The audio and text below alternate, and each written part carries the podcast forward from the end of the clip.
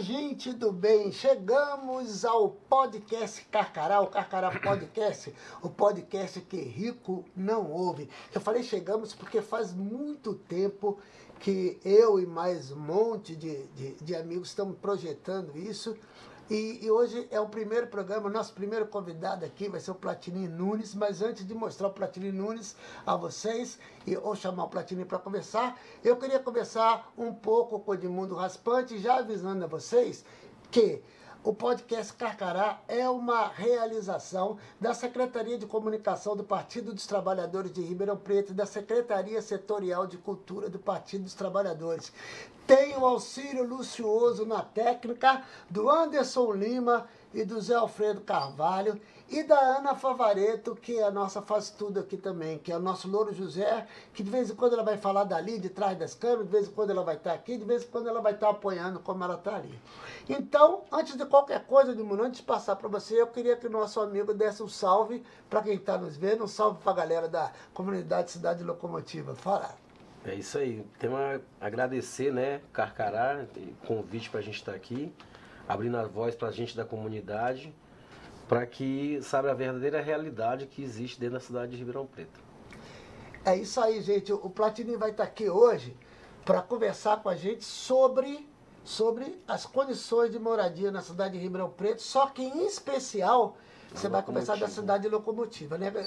É, o Platini, geralmente, quando eu pergunto às pessoas, né, quantas favelas tem na cidade geral, né, do pessoal da, da minha turma, da minha, da minha classe social, que eu sou classe média, então estou longe da periferia. Geralmente se fala assim, não, tem umas 20 comunidades, né? A gente tem aproximadamente umas 130 aproximadamente, né?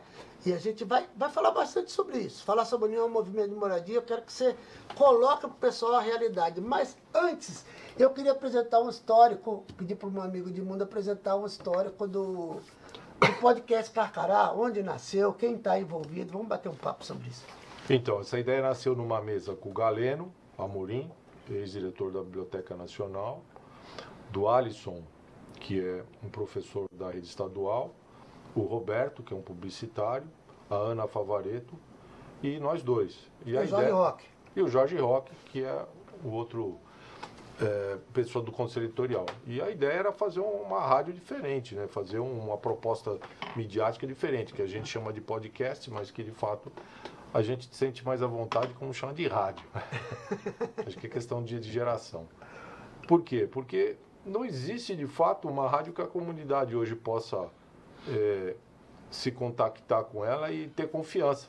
As informações, é, como uma questão de poder no Brasil, elas são completamente deturpadas. A gente não consegue mais ter uma rádio popular que as pessoas consigam, primeiro, serem entrevistadas ou serem produtos da sua, da sua história. Você não vê isso. Uhum. E, por outro lado, acho que a questão mais importante é a gente continuar um trabalho que precisa deixar a comunidade com voz para poder se organizar de uma maneira mais efetiva, já que existe um boicote a essas 130 comunidades no sentido da sua mobilização, da prestação de serviço escola e assim vai.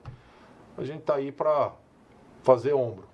Esse é o primeiro, né? Então ali está tá escrito que é o podcast que rico não ouve. É. Na verdade, eu acho que a gente tem que chegar no futuro que a gente fala assim, o podcast que pobre ouve. Pobre ouve. Entendeu? Sair da negatividade para a positividade. Ô Edmundo, eu vou começar com um assunto aqui. Há pouco, há, há poucos anos, eu não me lembro exatamente, dois, três anos, o deputado Arlindo Quinalha esteve aqui na sede do PT para falar sobre a privatização da Eletrobras, naquela época ele fez um histórico da Petrobras, por exemplo, que eu não sabia e aprendi naquela época, eu escrevi até um artigo para ele do PT, que a gente cedia o poço de petróleo gratuitamente, até para empresa estrangeira. Ganhou a concessão, ia lá, não pagava nada para o governo, tirava ali. Aí teve a concessão onerosa, né? Que aí todo, todo mundo que ganhava na situação de, de, de, exploração pagava um valor por isso. Até que no governo Dilma, isso aconteceu no governo do PT, até que no governo Dilma foi implantada a partilha. Que a partilha o quê? O governo fica com parte do petróleo tirado para alguma empresa concessionária, né? E aí ele faz o que ele quer com esse petróleo. Ele pode refinar, fazer combustível, ele pode vender também e ter o dinheiro. Então, E a outra grande mudança foi quando o Temer entrou e fez a tal de preço de paridade internacional. Eu queria que a gente conversasse um pouco sobre isso e como isso está afetando a vida do povo brasileiro e principalmente do povo pobre. Quando eu falo para Tini, para sair lá da cidade de Locomotiva e chegar aqui, ele gasta, ele tem uns 20 quilômetros. 30 né? reais de gasolina. 30 reais de gasolina. Eu imagino, porque o que acontece? Preço que o Estado controla, como a, a Petrobras e, a- e futuramente o preço da, da Eletrobras vai ser balizado pelos que conseguiram eh, ganhar esse patrimônio de graça do governo Bolsonaro, eh, o, o Estado está, de fato, perdendo o controle. Ele não enfrenta os acionistas da Petrobras para balizar o preço da, do barril de petróleo a um preço que o brasileiro possa pagar. E agora a Caluso a gente vai enfrentar o mesmo problema, porque existe um, um- Na venda da Eletrobras, olha que absurdo, 45 bilhões é para suprir o aumento de preço que naturalmente a privatização vai trazer. Durante um ano eles vão gastar o dinheiro que eles arrecadaram para conseguir privatizar a empresa, para amortizar preço para o povo não saber que ele está sendo lesado. Então, E certamente compraram com financiamento público, pelo menos uma parte, né? é verdade. Como sempre. Então, não tem nada mais catastrófico. O Brasil produz petróleo, tira petróleo a 10 dólares o barril. Parte deles são refinados aqui, 23% é refinado fora. Na hora de você calcular o preço, eles falam que o preço que você gastou para refinar 23% em dólar vai representar os 100% do, do, do, da gasolina e do diesel oferecido. Vamos tentar esmiuçar isso para quem está nos ouvindo. Né? A gente produz 80% para arredondar. Isso. Né? Importa 20%. Sim. Certo? Nos governos do PT, isso era uma média, porque se a gente produz aqui, a gente não pode pagar o mesmo preço que a gente importa. Eu entendo assim. Hoje está assim, preço de paridade internacional.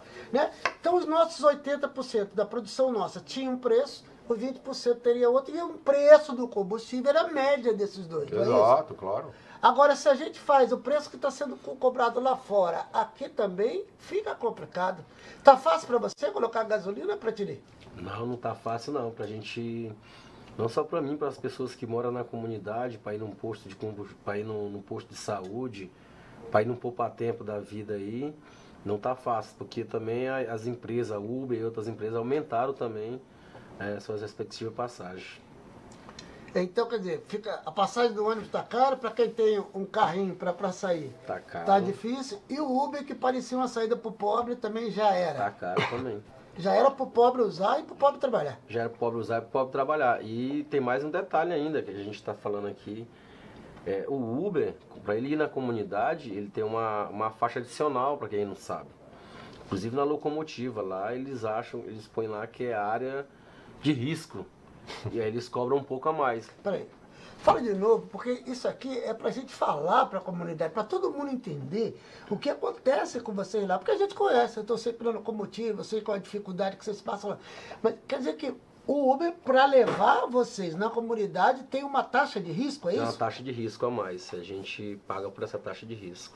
Ah, não acredito. Gente, cê- cê- todo mundo prestou atenção nisso. Tem uma taxa de risco para o Platini chegar na comunidade dele e, e, logicamente, para as outras 130 comunidades também. Para chegar tá difícil. Para todo, para o Ribeirão Pretano e para o brasileiro em geral se, se deslocar, a coisa tá difícil. Mas vamos continuar com a história da gasolina? Porque aí a gente chega no tal da, da PPI, Preço de Paridade Internacional. Vamos falar um pouquinho sobre isso, Edmundo?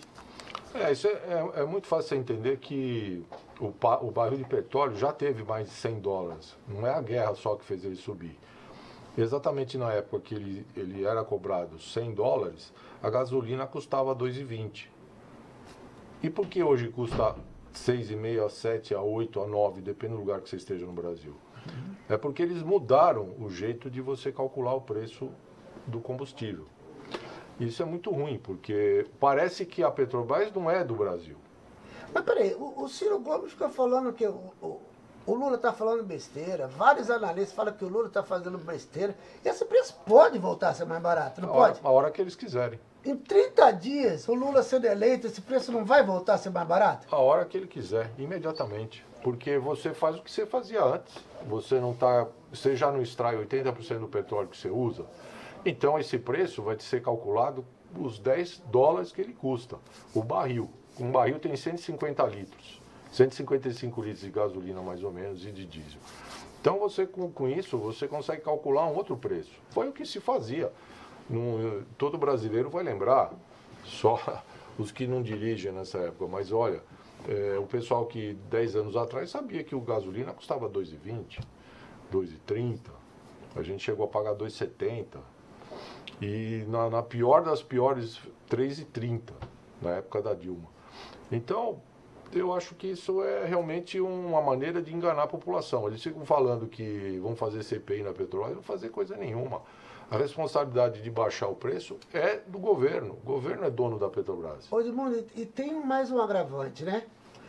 O governo é dono, então ele tem direito ao lucro também, da parte dele, que ele é Sim. acionista majoritário. Não tem dúvida. Só que no ano passado, o lucro da Petrobras ele foi dividido para os acionistas. Bom. Quase 100%, não ficou nada para reinvestimento. Sem reinvestimento, como nós, sem investimento, como teríamos descoberto pré-sal? Então, só para você ter uma ideia, o lucro trimestral da Petrobras foi de 47 bilhões. O que, que foi feito?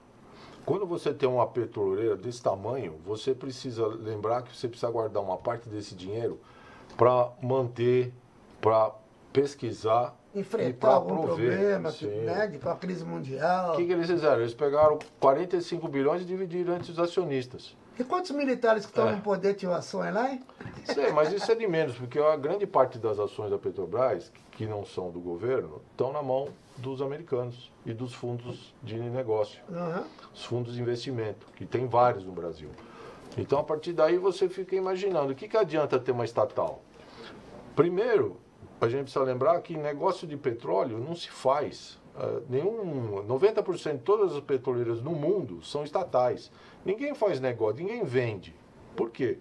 Ah, mas o petróleo está acabando. Mentira. O petróleo vai durar como negócio 200 anos ainda. Quem fala isso são os especialistas. Uhum.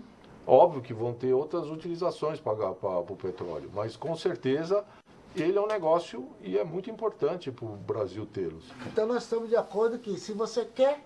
Claro. Se você quer ver o fim da alta da gasolina, vote no Lula para a gente colocar o Lula na presidência de novo e mudar o preço da gasolina, mudar a maneira é. de se cobrar o preço da Petrobras. É o mínimo, né? Porque realmente esse governo, agora que essa entrega da Eletrobras é um golpe, né? Imagina agora quanto a gente vai pagar de luz. Já paga uma fortuna. Quer dizer, é mais uma tarifa que o governo, por ser teoricamente dono e não é mais, ele vai sofrer a saga agora dos investidores, que querem grana. Eles querem grana, eles vão taxar a população e isso é muito mal. É bom que esteja todo mundo ligado nisso então, tá?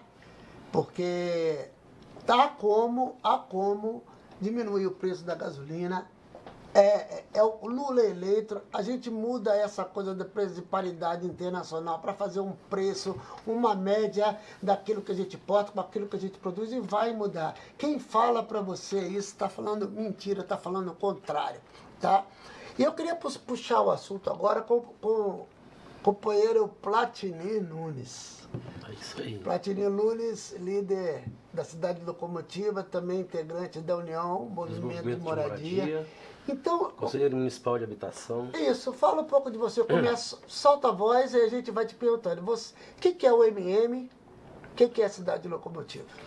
A UMM é uma entidade organizacional que é, organiza as comunidades dentro do estado de São Paulo, onde hoje já entregou mais de 400 mil unidades no estado. A cidade locomotiva ela é filiada ao Ministério da Cidade, fundada há seis anos, e hoje com mais de 350 famílias, chega a quase duas mil pessoas dentro da comunidade, e a gente faz um trabalho comunitário dentro da cidade organizacional junto com a UMM. Tá. Explica para quem não conhece a cidade locomotiva, o que é a cidade locomotiva? Ela é um bairro bonitinho, né? calçadinho que a prefeitura cuida, chega água regularmente. Como é que é? Como vocês vivem lá?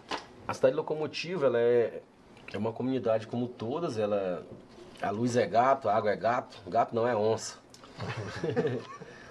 e a gente teve muito trabalho, né, para deixar a locomotiva como tá. Mas conta pra você, como começou? Porque A eu conheço. locomotiva ela começou dentro de um lixão, a gente foi expulso de uma comunidade que a gente fez que sobrou uma parte que chama Cidade dos Trabalhadores, em Ribeirão Verde. Com 90 famílias ficou lá e 350 famílias veio para a cidade locomotiva. Onde era um lixão ali atrás do Jockey. Tá. Era um cemitério de carro roubado.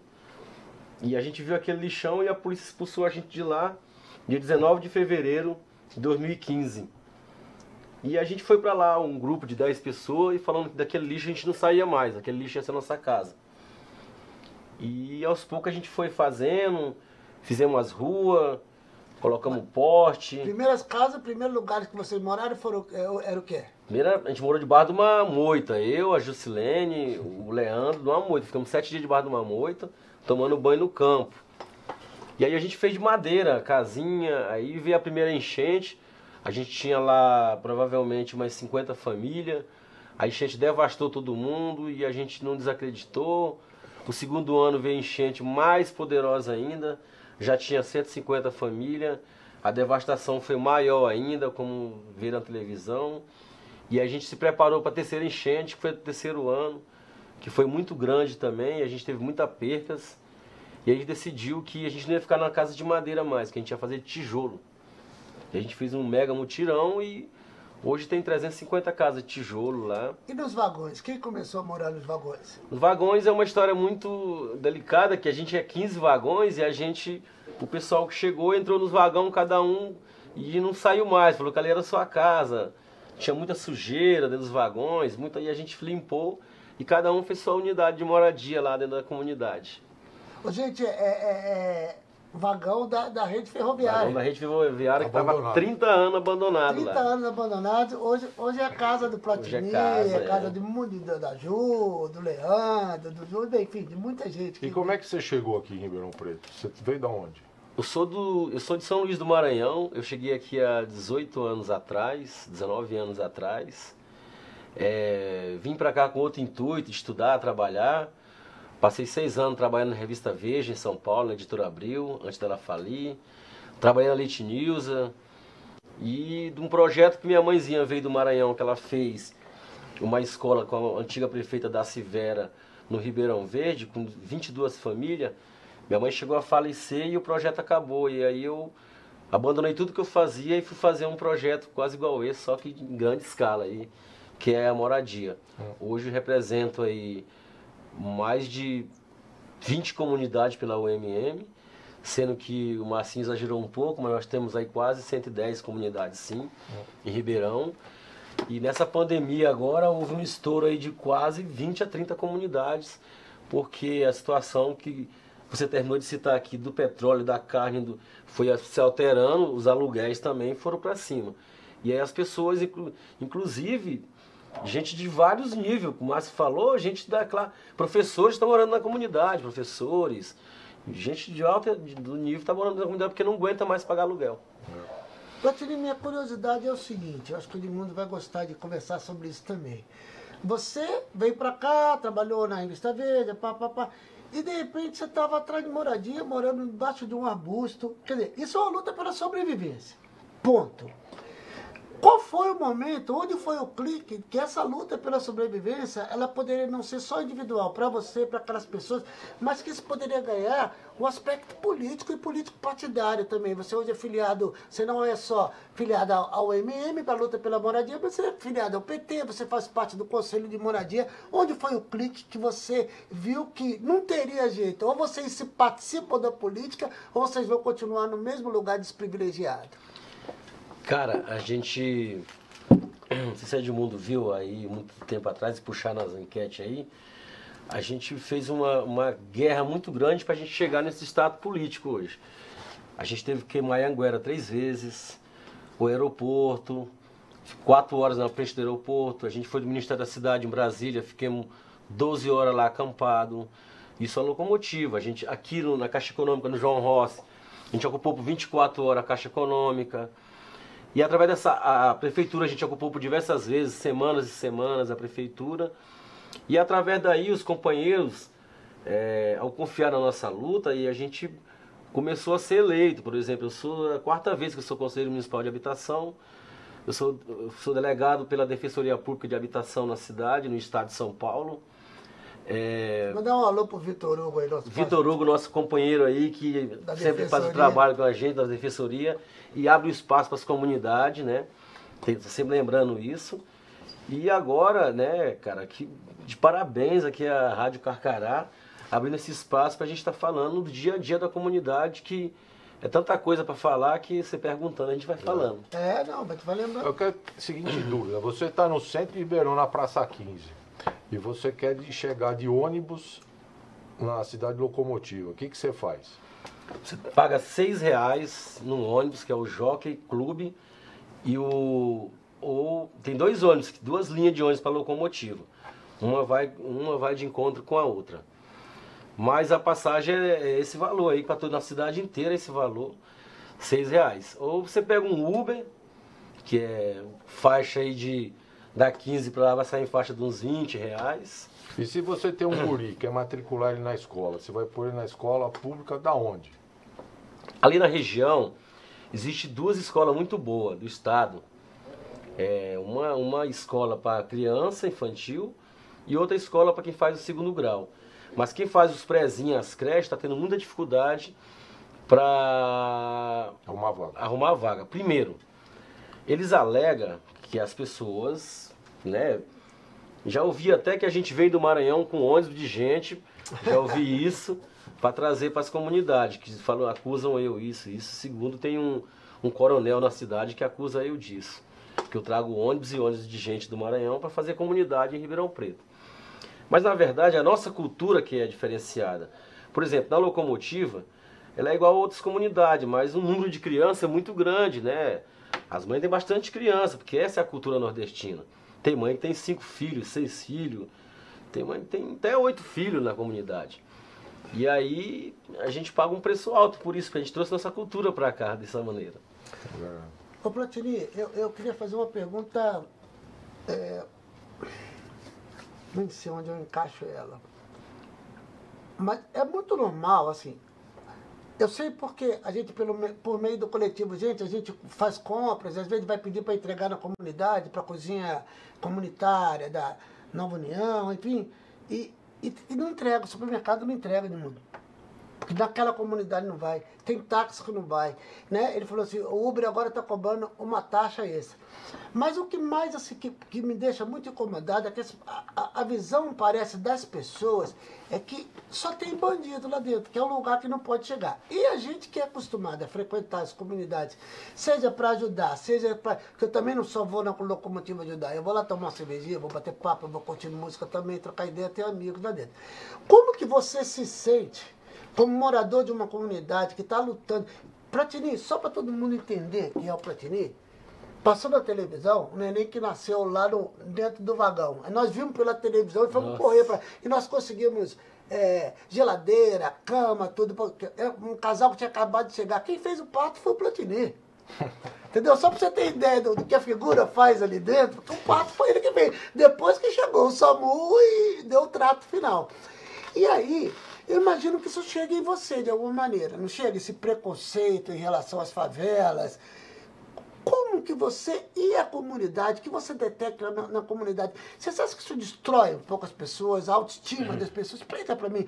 Porque às vezes parece glamour, a galera do funk ganhou dinheiro, do rap, fala, ah, tô na favela, vou voltar, vou ficar. Pô, mas você dormir, andar na terra molhada, num, num show pingando dentro da sua casa. Eu lembro de favela no Rio que passava esgoto dentro do quarto. Isso não é uma coisa legal. Isso te incomoda. Mas, eu quero dizer, a situação é ruim, mas as pessoas não são ruins. Como você se sente diante desse preconceito que a sociedade impinge a vocês? Essa pergunta é muito boa, porque a gente é muito subjugado por morar na comunidade. O posto de saúde pede o nosso é, é de comunidade da, da, da atestado para os dois postos.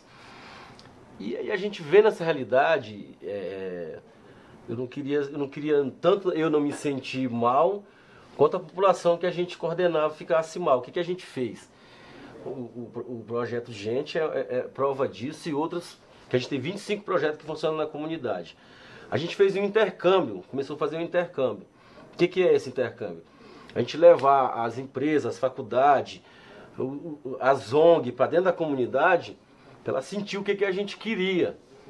Não eles trazer o que a gente, eles queriam trazer para a gente. Ah, vou levar isso, por exemplo, na época do frio. Vou levar cesta básica. Não, a gente está precisando de lençol. de não é cesta básica. Uhum. Ah, na época da pandemia, a gente está precisando de um acesso para vacinar. Então a gente conseguiu, na comunidade locomotiva e 20 comunidades, fazer esse intercâmbio, onde hoje tem vários trabalhos, várias ONG, inclusive Márcio Coelho e Ana Fivaredo, são da casa, não só da locomotiva, como algumas das 20 comunidades nossas, que a gente faz esse trabalho de intercâmbio. O que, que é o intercâmbio nosso? Márcia, vai lá, o que que vocês estão precisando? Estão precisando disso, água. Então ela vai trazer água para vocês. Ah, vai ter a festa de São João. Ah, está precisando disso. Ah, não, vai, não, não, é assim que nós está fazendo. Então, todo projeto que tem na locomotiva, a gente senta com os projetistas que vêm, as pessoas querem fazer o projeto, a gente debate ele a fundo, com participação do morador da locomotiva, do diretor, e a gente leva esse projeto para a diretoria, a diretoria aprova e a gente começa a fazer, e foi assim que a gente sempre faz. E está dando certo porque a visão mudou. Essa visão que o Márcio falou aí, ela mudou muito hoje, porque muita gente, muita faculdade quer conhecer as comunidades, através desse trabalho que a gente vem fazendo e do trabalho que eles fazem lá na nossa comunidade e mostra lá fora pra gente. Inclusive, a nossa companheira da, da comunidade, a Jusilene, ela levou o, nosso, o nome da comunidade nossa para outro país, para Porto Rico. Uhum. Uhum. É isso aí.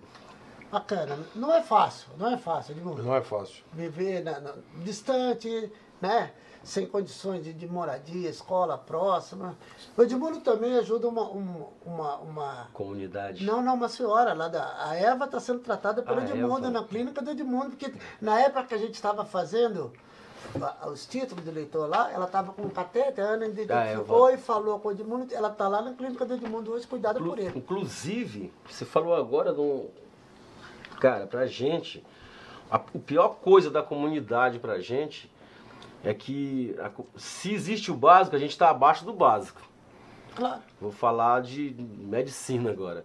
A gente não tem um, um médico de vista na comunidade, a gente não tem no posto, a gente não tem um orto, a gente não tem um dente, a gente não consegue nada. Porque sempre está cheio, a comunidade não, não tem tempo e as pessoas muito pouca informação também, a gente não consegue. Então as partes mais quem conhece vai para o HC, vai alguma- se destacando, quem tem conhecimento.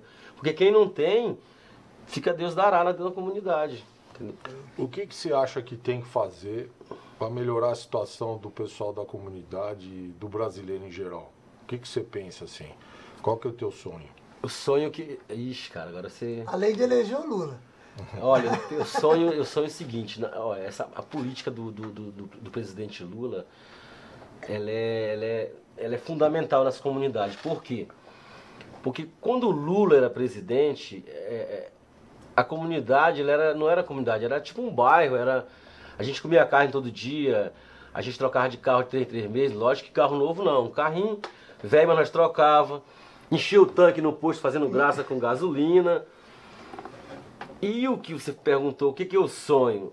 Eu sonho a felicidade de novo, porque a gente não consegue chegar no estado de riqueza dentro da comunidade. Né? A gente não consegue aí. Poucos conseguem se destacar, conseguir uma faculdade e se destacar no mercado financeiro aí. Mas a gente consegue viver na comunidade com muita felicidade, com muita alegria. Quando você entra na comunidade, você vê muita música, muita gente dançando, muita gente alegre. E nesse governo maldito desse Bolsonaro, essa alegria ela cortou, porque a preocupação é muito grande, as mães não têm comida em casa, não tem fralda para as crianças, e é uma troca de coisas, você tem que ir na casa do vizinho trocar isso, trocar aquilo, e a comunidade sempre teve isso.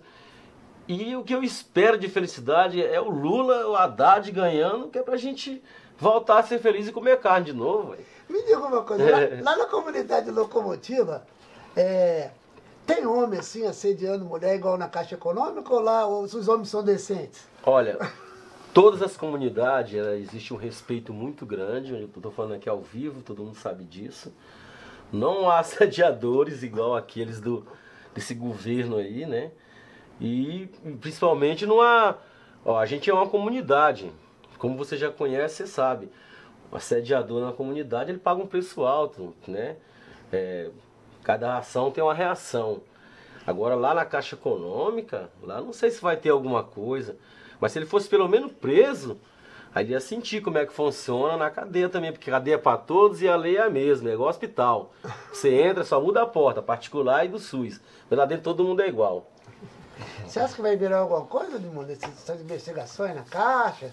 Eu não acredito.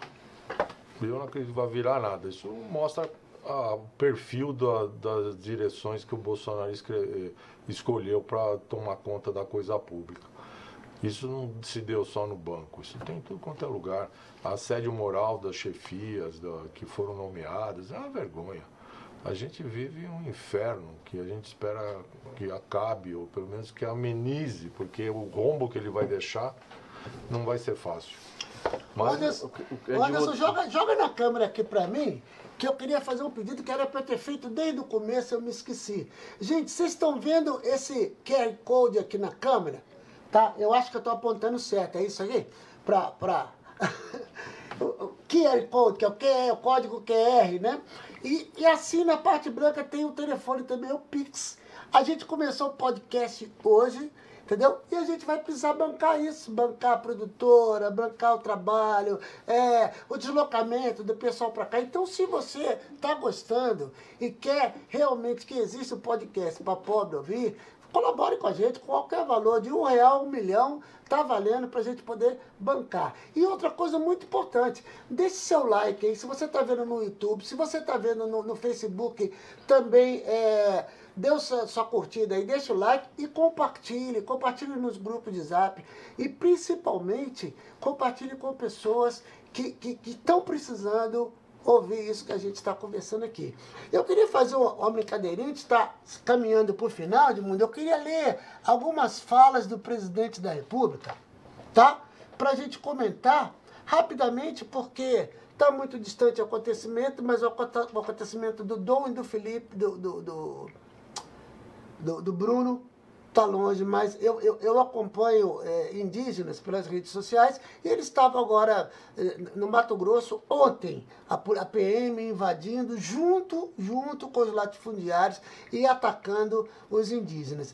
Então, assim, é legal sempre deixar um toque. Acompanhem, gente, os indígenas. Eu vou falar alguns nomes aqui, mas são muito mais. A deputada Joênia Wapichana, a Célia Chacriabá, o Ailton Krenak, o Davi Copenau, a, a Sônia Guajajara. Então tem muito, muitos indígenas e mulheres indígenas também que estão nessa luta. Então eu vou ler alguma passagem aqui para a gente.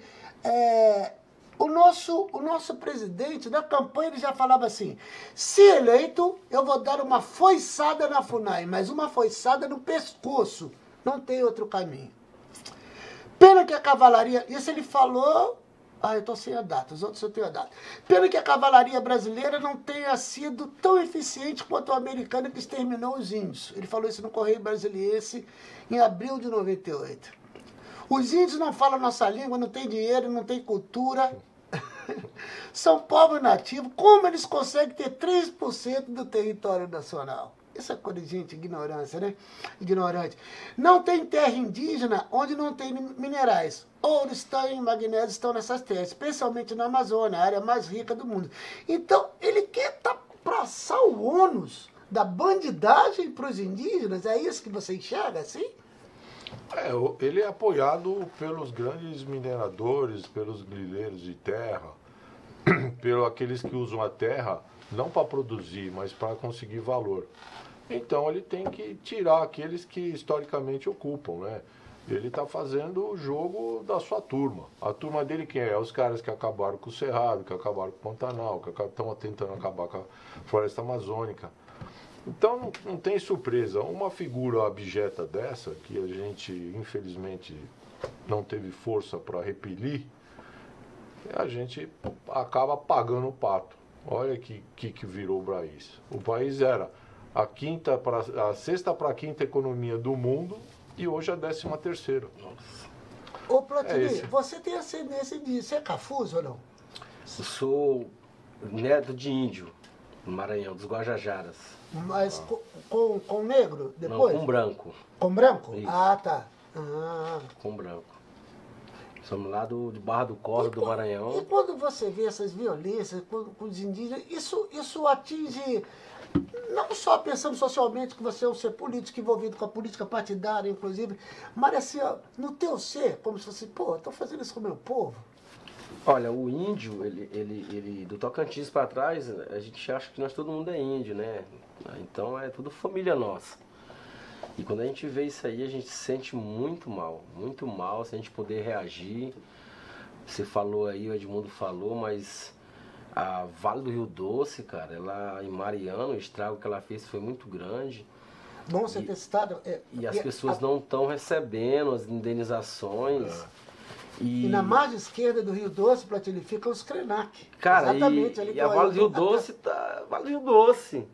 A Vale do Rio Doce, a Vale do Rio Doce nos estados e tem mais barreira para estourar, que eu gosto de mundo, mu- falando agora aí, e e aquele negócio vai estourar, vai estourar, tá programado.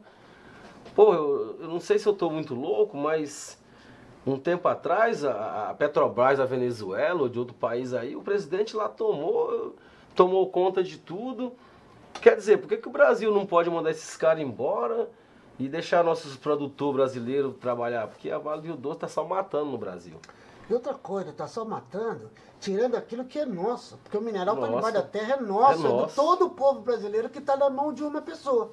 Que seja uma pessoa jurídica, mas é na mão de uma pessoa, né, Edmundo? Opa, é uma vergonha. A Vale Rio Doce é responsável por o maior acidente ecológico do mundo, que é a morte do Rio Doce, que, que essa empresa acabou fazendo e até hoje resiste em pagar a indenização devida. Então, Isso afeta aquela população ribeirinha e afeta os povos, Sim. os Krenak, que vivem ali à margem esquerda do Rio Doce também. E na verdade, quem que vai trabalhar para recuperar isso depois? Os indígenas, são eles que trabalham para cuidar da natureza. que. Aí eles ficam, ficam acusados de estarem naquela região, porque aquela região tem minério. Isso é, isso é, um, Isso é o, o pior de tudo, cara. Isso é, é igual as comunidades. Ah, mas por que, que vocês.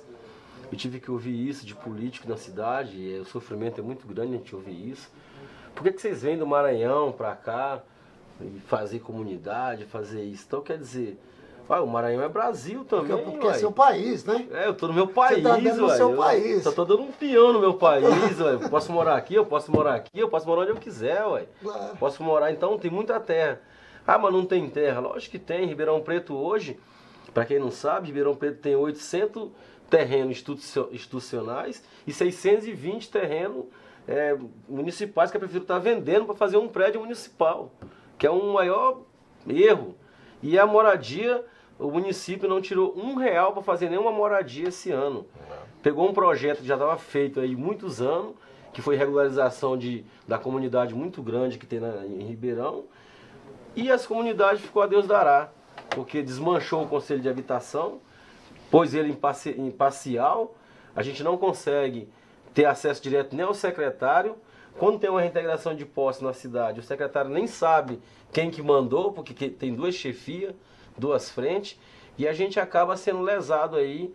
Tem um coronel na cidade muito malvado, ele chega nas comunidades, chega atropelando com Coronel cavalaria. Muniz, né? Coronel Muniz já me, me- me processo contra a minha pessoa várias vezes aí, porque a gente não é de ferro, a gente enfrenta mesmo. E eu falei pra ele, falou que a próxima comunidade que ele vai tirar é a locomotiva. Eu falei pra ele, na locomotiva, por ele nós não vai sair. Ele chegou na Nova União e derrubou uma casa no Derrubou meio da pandemia. Parece que é o prazer de derrubar. Eu- Porque ele só derrubou derrubou. a casa e não derrubou as outras, não teve reintegração. Uma moça, uma moça com a criança, o marido foi trabalhar. Ele é tão covarde, ele é, nossa senhora, ele é tão, ele é, ele é um estrume tão covarde que a moça tava lá, ele chegou cedo, não tinha ninguém. Aí ele perguntaram, o rapaz foi trabalhar, eles foram meter a máquina na casa da mulher, não tiraram nada.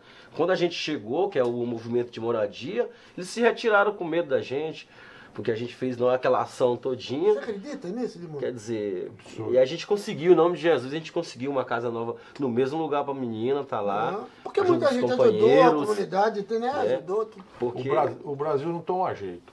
Se Esses coronéis aí, cara. É, o Brasil não toma jeito, sabe por quê? Vou te falar uma coisa ainda, um dado que, que o MST divulga. O Brasil é tão grande, ele tem 800 milhões de hectares em terra agrícola que pode se, eh, se dar agricultura. Sabe quanto que a gente semeia? 90. De 800, semeia 90. Quer dizer, não cabe uma reforma agrária lá no Maranhão, não cabe uma reforma agrária aqui no estado de São Paulo, em qualquer lugar do Brasil. Sim, mas se você. Se alguém está incomodado porque os maranhenses estão vindo para cá, basta que se dê condições decentes de ficarem lá, porque você não queria estar aqui, concorda?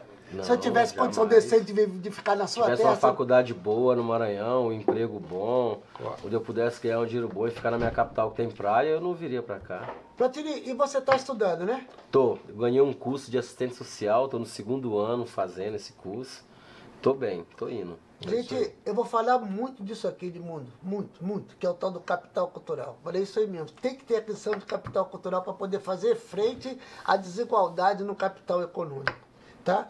Então, para a gente fechar de mundo, eu queria umas últimas considerações. Um, alô pro pessoal que está vendo a gente. Carcará chegou para ficar. E vamos lá, né? Acho que tem muita coisa. Na próxima semana a gente vai ter aqui outra militante histórica da cidade, que é a Cida Barbosa. E a gente está aí para comentar aquilo que a, a rádio dos, dos ricos só fala mentira, então a gente tenta contrapor aqui alguma coisa que os ricos não publicam. É isso. Você, Platini, meu querido, primeiramente, muito obrigado por você ter topado estar aqui e conversar com a gente. Primeiro é uma honra muito grande, né? Trazendo o nome da locomotiva e do nosso movimento de moradia. O Carcará está de parabéns para estar fazendo esse trabalho e estar ouvindo as nossas realidades. E eu tá também um pouco da minha história de como a gente chegou na cidade que vocês estão atribuindo aí. Eu tenho certeza que a- as comunidades vão ter outra visão daqui para frente. Obrigado. Obrigado também. Um grande abraço à nossa madrinha Ana Favareto, que está aqui por trás do- das telas, e toda essa produção maravilhosa que nos trouxe para cá para estar fazendo esse belo programa. Legal, obrigado, Platini. Eu quero agradecer mais uma vez é, ao Zé Alfredo Carvalho, a Ana Favareto, que está lá atrás das câmeras. Aparece aqui que apareceu, não, Ana? Eu vou aparecer. Ei, Boa, isso mesmo. Eu queria perguntar também, queria falar assim, ó. É, tá aqui. Ana, É, eu queria que o Platinir falasse, o pessoal da comunidade, favela entra na faculdade? Favela? É, a favela entra na faculdade? Tua filha entrou na Eu faculdade? tenho uma filha que está na, na, na USP fazendo medicina. É mesmo? Tem um rapaz lá que trabalha com Vitor Hugo, tá fazendo. A favela tem muita gente na, na faculdade. Tem jogador de futebol agora, tem um rapaz lá, filho do Peixeiro, que tá jogando no. tá- foi pro tem um rapaz que joga no Corinthians de. Um, um menino lá de 12 anos joga no Corinthians de Free Fire. Então tem várias revelações dentro da comunidade, entendeu? Tem muita gente que cantor de rap que o Marcinho já conheceu dentro da comunidade. A gente tem muito intelectual na comunidade e a gente a, tendência agora, que a, nem a Ana perguntou pra gente, é das pessoas eu terminar a faculdade, a Jusilene, os de liderança, e eles verem e tentarem chegar também na faculdade, Aí que é o Se caminho. vê de referência, né? Então, gente, a gente vai terminando é, esse primeiro Carcará e pedindo a você, mais uma vez, deixe seu like, compartilhe, compartilhe nos grupos de WhatsApp, nos grupos do, do Facebook, de todas as redes sociais, porque a gente vai precisar falar muito com o povo esse ano, porque nós temos que tirar essa coisa que a gente colocou lá no- no- no- na presidência da República para colocar de volta o melhor presidente que esse Brasil já teve, que é Luiz Inácio Lula. Lula da Lula. Silva, tá? E antes de terminar, eu queria mandar um salve para Elba Ramalho, que falou que não quer, que o show dela não é comício. Falar, Elba, querida, o Partido dos Trabalhadores, os progressistas do Brasil não precisam de você. Nós temos Marila Lima, Chico Buarque, é, nós temos Gilberto Gil, Caetano Veloso. Elba, guarde o teu show para quem você quiser. Beijo. Manda um L aí. Um L. Lula livre. Lula livre. Lula lá.